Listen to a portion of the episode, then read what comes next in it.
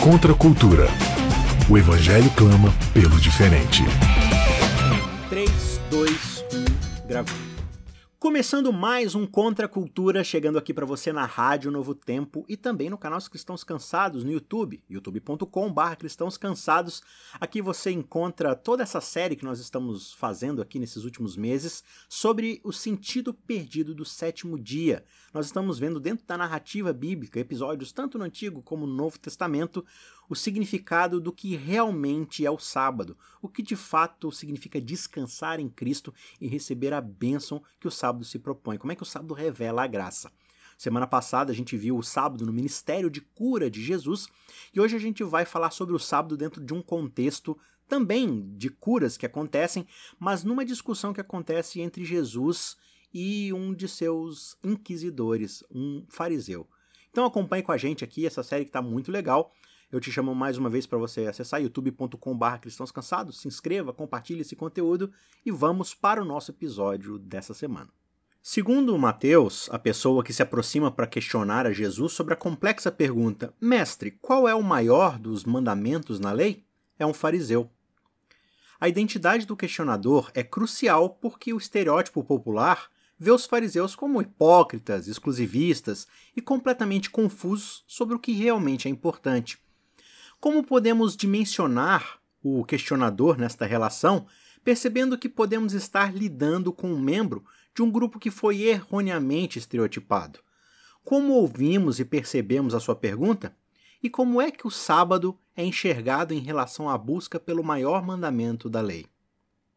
O Novo Testamento apresenta fariseus que parecem estar em conformidade com esse estereótipo negativo. Na parábola dos dois adoradores, em Lucas, Jesus descreve especificamente uma das duas pessoas na história como um fariseu a caminho do templo para orar. Lucas ainda explica que a parábola foi dirigida para alguns que confiavam em si mesmos, por se considerarem justos e desprezavam os outros. Na parábola, este fariseu está isolado, orando de si para si mesmo, e sua oração está carregada de autossatisfação. Ó oh Deus, graças te dou porque não sou como os demais homens. Mas será que esse tal fariseu da parábola existe? Parece mais provável que Jesus esteja criando uma caricatura cuja postura que tende para exclusividade e superioridade moral está deliberadamente exagerada, a fim de fazer um ponto. No estilo de uma caricatura, né? O nariz torto, que é desenhado ainda mais torto, e as sobrancelhas grossas são exageradas ainda mais. A gente reconhece o personagem no desenho, e a gente entende o ponto que se quer fazer, mas nós não olhamos para esse desenho como se fosse de fato o retrato preciso da pessoa em questão. Aqui em Mateus, Jesus traz uma série de acusações contra os fariseus que mais tarde irão reforçar o estereótipo. Ai de vocês, escribas e fariseus, hipócritas, porque vocês dão o dízimo da hortelã, do endro e do cominho e desprezam os preceitos mais importantes da lei, a justiça, a misericórdia e a fé. Mas vocês deviam fazer estas coisas sem omitir aquelas.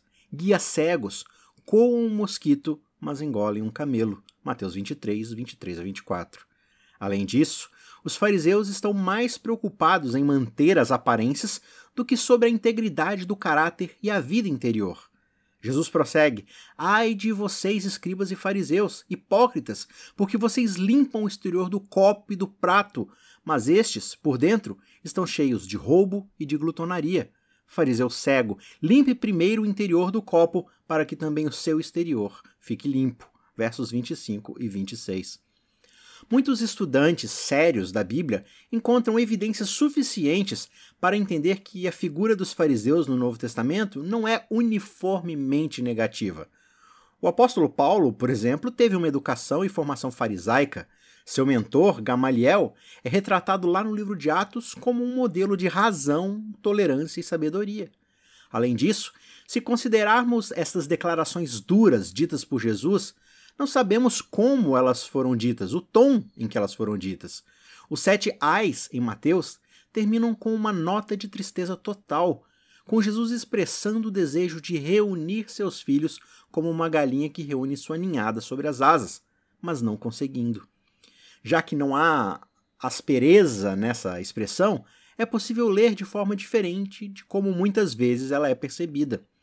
E a questão mais difícil de admitir é que existe menos distância entre nós e os fariseus, admitindo que nas nossas comunidades religiosas pode haver uma tendência para se sentir presunçoso de enfatizar questões menores sobre as maiores questões da justiça, de parecer melhor no exterior do que se realmente é no interior, e acabar falando mais do que agimos. Se lido com cautela, o Novo Testamento não será a história sobre eles, mas é a nossa história. A leitura certa um dia nos levará a ver que a Bíblia reflete protagonistas e antagonistas humanos em muitos tipos de situações neste mundo em colapso acelerado. Muito pode ser ganho se começarmos a ver os fariseus dessa forma. Mestre, qual é o grande mandamento na lei? pergunta o fariseu em Mateus 22:36. Ou, da forma como ele faz em Marcos 12:28, qual é o principal de todos os mandamentos?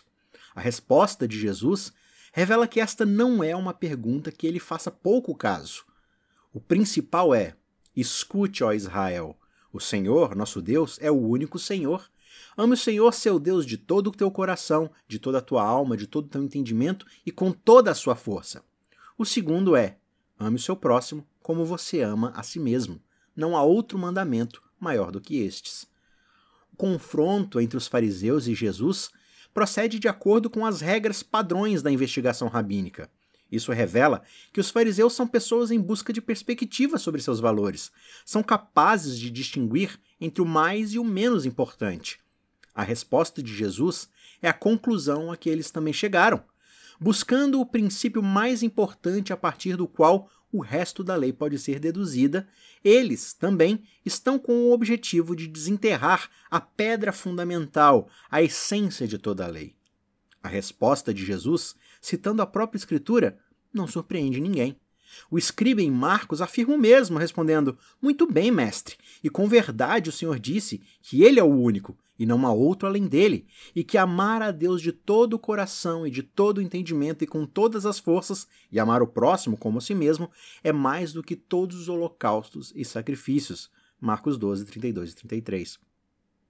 Sobre esta questão, pelo menos, Jesus e os fariseus parecem estar de acordo, e o assunto em que eles concordam é justamente o assunto mais importante de todos. Jesus, devolvendo o elogio, replica: Você não está longe do reino de Deus. Apesar do caráter amigável dessa abordagem, vale a pena examiná-la mais de perto. Como entender a dualidade da resposta de Jesus, explícita em Mateus e prontamente aceita por seu parceiro no diálogo? Destes dois mandamentos dependem toda a lei e os profetas. Mateus 22, 40. Especificamente, como nós podemos evitar a ideia de que o segundo mandamento é visto como o segundo mandamento mais importante, como traduz a Bíblia Nova Tradução da Linguagem de hoje? Na verdade, como evitar a impressão de que amar o próximo, por mais importante que seja, não é tão importante assim quanto o primeiro e maior mandamento? Se os fariseus se mostram menos hábeis em atender às demandas do segundo mandamento mais importante, pelo menos podem ter conforto no fato de que eles colocam as primeiras coisas em primeiro. Em sua perspectiva, há uma maneira de amar a Deus que permite importar-se menos com os outros. A religião pode florescer mesmo que não haja nenhum benefício apreciável para a humanidade ao redor. Então, as necessidades humanas podem ser negligenciadas, desde que Deus receba o que lhe é devido. A noção de que Jesus está priorizando dois grandes mandamentos por ordem de importância deve, portanto, ser questionada. O segundo mandamento é o segundo apenas em ordem de sequência, não é o segundo em importância, ou independente do primeiro, ou sequer opcional. Mateus deixa este ponto mais explícito, uma vez que ele descreve Jesus dizendo que o segundo é semelhante ao primeiro. É o segundo, mas tem o mesmo peso e qualidade, é tão grande quanto o primeiro, e ambos se qualificam como o maior mandamento. Jesus está meramente soletrando as implicações de amar a Deus em termos de relações humanas. Paulo, em Gálatas e Romanos, não hesita em declarar que a lei pode ser resumida em um princípio, não em dois. Depois de rever alguns dos dez mandamentos, ele afirma que qualquer outro mandamento que houver, todos se resumem nesta palavra: ame o seu próximo como você ama a si mesmo. O amor não pratica o mal contra o próximo, portanto, o cumprimento da lei é o amor. Romanos 13, 8 a 10. Em Gálatas, escreve que toda a lei é resumida em um único mandamento: ame ao seu próximo como a si mesmo. Gálatas 5,14. A variante da resposta de Jesus ao fariseu é notável no fato de que, em Marcos e Mateus, o primeiro e maior mandamento é a premissa para o segundo mandamento. No argumento de Paulo, no entanto, o primeiro mandamento está submetido ao segundo, tornando-se virtualmente invisível. Este é o teste final e a verificação de qualidade final na religião da qual Paulo é o principal promotor. A contribuição de Paulo para este assunto é encontrada no contexto de uma discussão muito mais ampla sobre a função da lei. Paulo acredita que o que os outros projetos religiosos, na melhor das hipóteses, podem descrever ou exigir, o Evangelho vai de fato entregar. Não importa como essas declarações são interpretadas e qualificadas, elas prometem um benefício para as relações humanas e para aqueles que se relacionam com o crente convertido. Este é um ponto que não pode ser corroído. Alguns se surpreendem pelo fato de que Paulo, tendo realizado tanto esforço reduzindo o tamanho da lei, em seguida, vira-se para dá-la como a razão para eles servirem uns aos outros, para que assim cumpram toda a lei. Mas não se deve supor que Paulo está se contradizendo. O resultado ético deve ser visto como o destino para o qual sua mensagem está sendo conduzida desde sempre. E mais do que isso, ele restaura a dignidade à lei que seu argumento anterior teoricamente tirou. Mas ao lermos Paulo, devemos distinguir entre suas razões e seus argumentos. Ele não vê a lei como um meio de entrar para a comunidade crente, mas permanece em vigor como um meio para permanecer, embora qualificado e modificado para acomodar a missão dos gentios. Gálatas 5,14 não é em si um mandamento para cumprir a lei, mas uma afirmação de que, quando se ama o próximo, toda a lei é plenamente satisfeita no processo.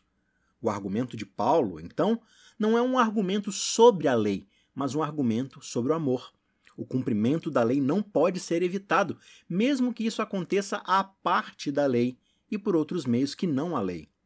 Paulo, que está determinado a não ceder qualquer terreno para a lei, mesmo quando ele aponta algum comportamento inaceitável, apresenta aos Gálatas uma lista de vícios própria, que é facilmente correlacionada com os Dez Mandamentos. Mas ele não obtém seu padrão de lá. Esses 15 vícios listados na sua carta são chamadas de obras da carne, e eles são óbvios, não necessitando de nenhuma lei para que sejam vistos como inadequados indignos para um crente. E embora ele seja contra essas obras da lei como um requisito para ganhar o favor de Deus, se os Gálatas ignorarem a sua lista de vícios, o farão diante de um perigo eterno. Declaro a vocês, ele diz em Gálatas 5:21, como antes já os preveni, que os que praticam tais coisas não herdarão o reino de Deus. Quando ele se volta, porém, para sua lista de virtudes, esta também pode ser livremente relacionada com os Dez Mandamentos, mas Paulo persiste em evitar qualquer código. Suas virtudes valorizadas aqui são chamadas de o fruto do Espírito, concebido como um grande container de qualidades como amor, alegria, paz, paciência, bondade, generosidade, fidelidade, mansidão e autocontrole. E tendo dito isto, Paulo vem com mais uma misteriosa reviravolta na sua visão sobre a lei. Por que Paulo faz a declaração contra essas coisas não a lei? Se Paulo precisa relacionar as virtudes com a lei, certamente a declaração deve ser que a lei é para essas coisas. Mas Paulo não quer dizer simplesmente que as nove virtudes que compõem o fruto do Espírito não são proibidos por lei. Ele quer dizer que, quando essas qualidades estão em vista, estamos em uma esfera com a qual a lei não tem absolutamente nada a ver mantendo sua lista de virtudes diante dos dez mandamentos, como Paulo faz em Romanos, devemos admitir que há uma diferença. Onde os dez mandamentos falam de não roubar, Paulo vai além e fala de generosidade. E onde o mandamento proíbe assassinato, Paulo promove a gentileza e o autocontrole. Ele se move para além da esfera de um mero direito penal, a um nível onde a lei não alcança, não pode ir. No entanto, o que é cumprido e levado à conclusão é a lei, precisamente focada em um único mandamento. Além disso, Paulo, um ex-fariseu, revela a intenção da lei como algo que se manifesta mais claramente na forma como nos relacionamos com os nossos semelhantes. Dentro de todo esse contexto, quando priorizamos Jesus como sujeito atuante em lugar do desempenho do crente, vemos que o prestígio da lei, que o argumento anterior de Paulo tirou, é restaurado. Sua atitude relutante para com a lei é subitamente removida, porque Jesus reconfigura a lei de uma maneira impressionante. Ao afirmar isso em termos que foram usados no caso de Abraão, lá no Antigo Testamento, Paulo usa seu argumento novamente pelo caminho da narrativa, da história, e não da legislação. Somente através da vida vivida por Jesus que aprendemos qual é a verdadeira intenção da lei. Somente a vida de Jesus faz justiça à lei. A história tem precedência sobre a lei, e é pela atenção à história que a vida do crente é transformada. Além disso, é impressionante ouvir Paulo dizer de forma implícita que Cristo cumpriu a lei em uma só frase, porque a frase que revela o caráter da lei é esta: Amarás o teu próximo como a ti mesmo. O ministério de zelar pelos outros, que é revelado em Jesus, é agora visto como sendo o caráter da lei e, indiretamente, o caráter de Deus. O que desencadeia a disputa nos evangelhos e o que permanece no centro das cartas de Paulo são a vida e as ações de Jesus. É o seu ministério para com os necessitados que o distingue. Parafraseando Mateus e Marcos, os fariseus parecem ter alcançado o limite em termos de guardar o primeiro e maior mandamento, enquanto Jesus ultrapassa o limite da guarda do segundo e mais importante mandamento. Neste conflito, destacar-se no primeiro mandamento tornou-se uma cortina de fumaça para encobrir o que acontece no nível do segundo mandamento.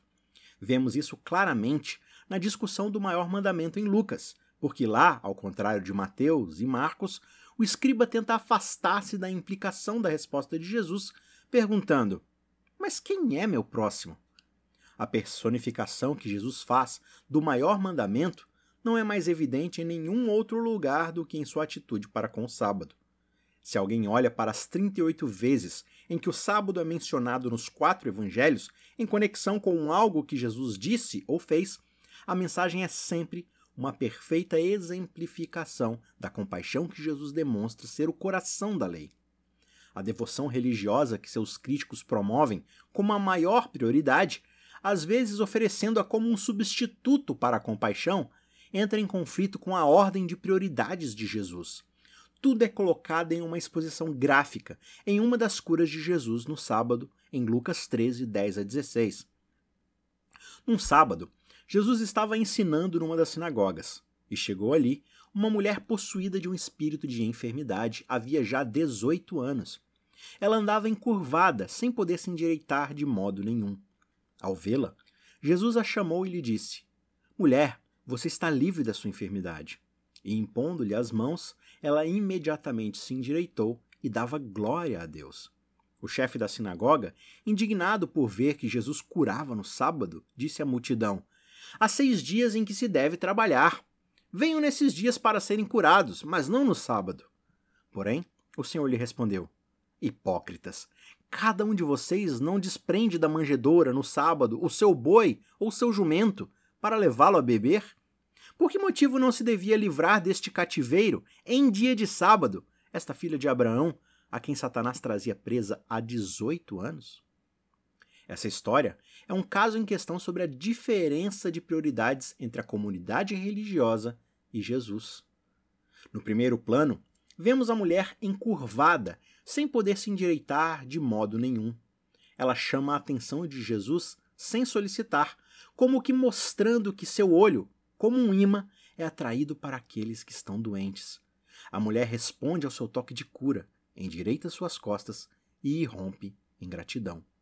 Mas aqui em Lucas, como no Evangelho de João, o foco principal da história é a reação ao ato de cura de Jesus. O líder da sinagoga não está feliz com o que está acontecendo. Há seis dias em que se deve trabalhar, diz ele, recordando que os Dez Mandamentos dependem do duplo mandamento de amor a Deus e amor ao próximo. Somos levados a crer que é o amor a Deus que faz com que ele se preocupe com a santidade do sábado. A obediência a Deus, dentro da sua compreensão, dita uma espécie de observância do sábado que põe em pausa a sua própria percepção da miséria humana ao seu redor. Aqueles que criticam Jesus permitem que os seres humanos sejam tratados com menos compaixão do que os seus próprios animais, seus jumentos, seus bois. Falta aos críticos de Jesus a compaixão intuitiva que é a marca do amor genuíno. De fato, é precisamente no nível da intuição que Jesus e seus críticos diferem, porque Jesus responde a uma necessidade no impulso do momento, com uma espontaneidade sensível à necessidade que seria diminuída se ele precisasse pensar em qual curso seguir. Antes de curar um homem com a mão ressequida, outra história de curas no sábado em Lucas, Jesus pergunta: É lícito no sábado fazer o bem ou fazer o mal? Salvar uma vida ou deixar que se perca? Esta é uma pergunta estranha, porque Jesus formula sua pergunta na forma de uma contradição, bem ou mal, salvar ou destruir, se não for para expor a inadequação do paradigma que se apresenta. Certamente ninguém na sua audiência irá propor que é lícito fazer o mal no sábado, e certamente ninguém é tentado a defender a opinião de que é ilegal fazer o bem ou salvar a vida. O público admite isso quando eles permanecem em silêncio. Isso significa que Jesus opera mais dentro de um quadro de cura do que em um quadro da lei. Ao defender seu curso de ação, ele encontra um precedente no que seus críticos estão fazendo no sábado. Para qualquer um deles, é intuitivo e autoevidente desprender da manjedoura no sábado o seu boi ou o seu jumento para levá-lo a beber. Eles não precisam investigar se é legal antes de decidir alimentar o animal faminto. Da mesma forma, supondo que uma ovelha caia em um poço no dia de sábado, não fará todo o esforço para tirá-la dali?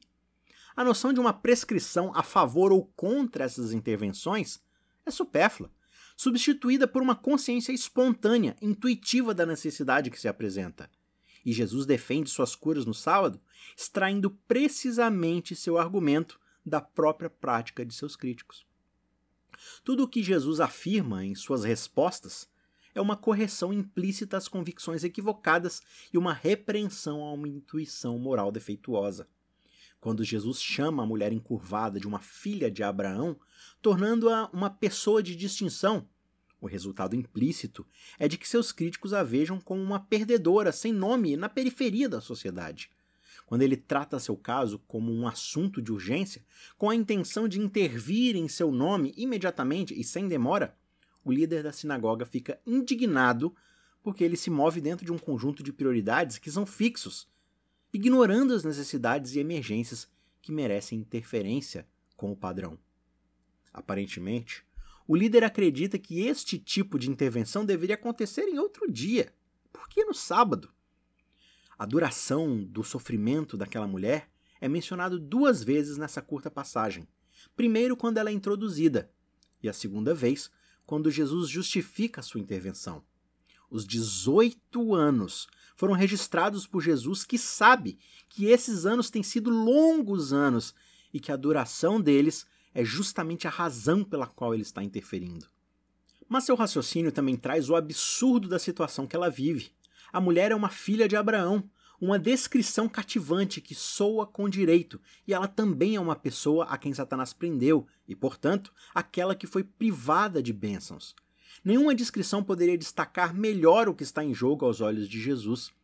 Nós não o ouvimos dizer: Ah, coisas acontecem, tratando seu destino com desprezo e com o preço que algumas pessoas têm que pagar para viver em um mundo desordenado e confuso ela não é apenas a prova de um estado desordenado das coisas, ela é uma vítima de Satanás. E este é um incentivo adicional para Jesus expulsar as forças das trevas e restaurar a saúde daquela mulher. Jesus está agindo dentro do quadro de referência da criação, e as peças se encaixam quando se reconhece que o sábado é o dia designado para a libertação da criação. O ministério de Jesus não pode ser explicado além da suposição de que sua missão é de curar toda a criação de seus danos causados pelo pecado. O termo mais abrangente para isto em Lucas está na palavra grega apocatástasis, cuja essência é a restauração. Tendo começado o trabalho de restauração, durante a sua permanência terrena, o Jesus ressuscitado deve permanecer no céu até o momento da restauração universal, a apocatástasis cósmica, que Deus anunciou há muito tempo através de seus santos profetas. Apocatástasis e sua contraparte verbal apocatisteme tem a conotação de restaurar tudo de volta à perfeição, voltando ao ponto de partida. A resposta de Jesus ao mestre da lei retrata o amor a Deus e ao próximo como inseparáveis. Se um lado é enfatizado sobre o outro, como ouvimos do próprio Jesus, é o segundo mandamento, porque é sobre este ponto que as prioridades religiosas contemporâneas a Jesus falharam. O mesmo impulso é encontrado em Paulo, que em Romanos faz todos os mandamentos se reunirem no mandamento de amar ao próximo, mas que também em Gálatas vê toda a gama destes mesmos mandamentos preenchidos na vida e no ministério de Jesus.